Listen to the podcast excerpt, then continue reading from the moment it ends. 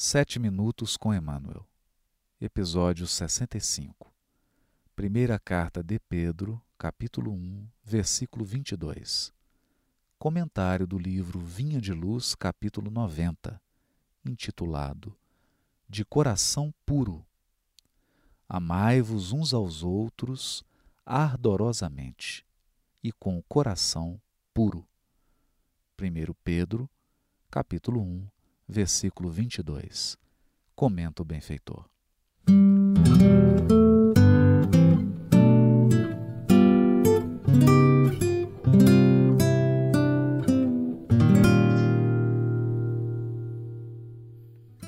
Espíritos levianos, em todas as ocasiões, deram preferência às interpretações maliciosas dos textos sagrados.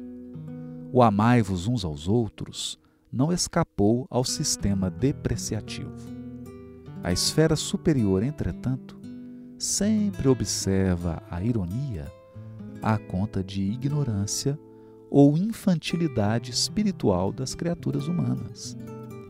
A sublime exortação constitui poderosa síntese das teorias de fraternidade. O entendimento e a aplicação do amai-vos é a meta luminosa das lutas na Terra. E a quantos experimentam dificuldade para interpretar a recomendação divina, temos o providencial apontamento de Pedro quando se reporta ao coração puro. Conhecem os homens alguns raios do amor, que não passam de restes fugidias a luzirem pelas muralhas dos interesses egoísticos, porque a maioria das aproximações de criaturas na crosta da terra inspiram-se em móveis obscuros e mesquinhos, no terreno dos prazeres fáceis ou das associações que se dirigem para o lucro imediatista. O amor a que se refere o Evangelho é antes a divina disposição de servir com alegria, na execução da vontade do Pai, em qualquer região onde permaneçamos. Muita gente afirma que ama, contudo, logo que surjam circunstâncias contra os seus caprichos, passa a detestar. Gestos que aparentavam dedicação convertem-se em atitudes do interesse inferior. Relativamente ao assunto, porém, o apóstolo fornece a nota dominante da lição.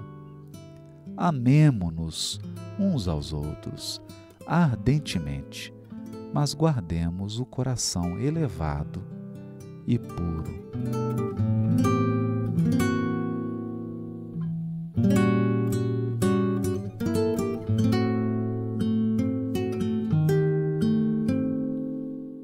A mente é o espelho da vida em toda parte, cuja face é o coração.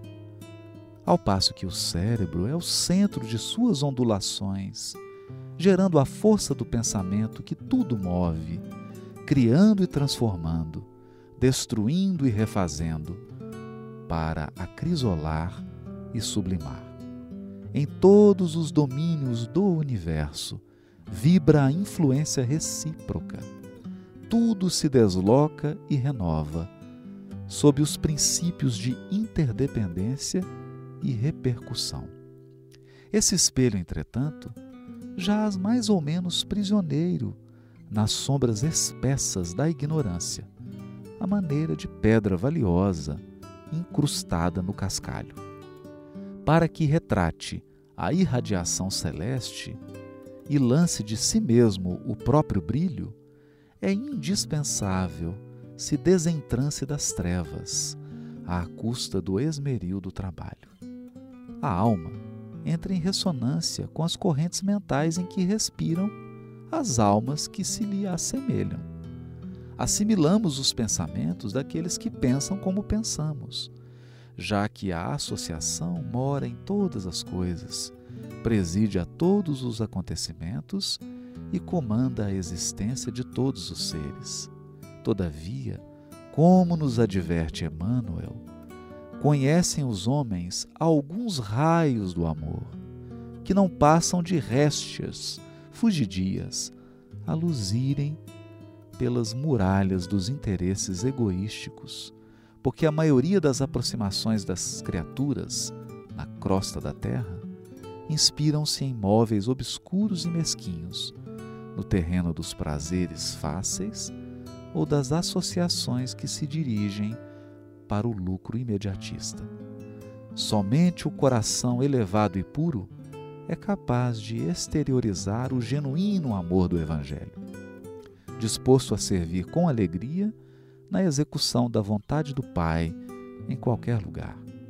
Constitui princípio da lei divina que cada espírito reflita livremente aquilo que mais ame, transformando-se aqui e ali, na luz ou na treva, na alegria ou na dor, a que empenhe o coração.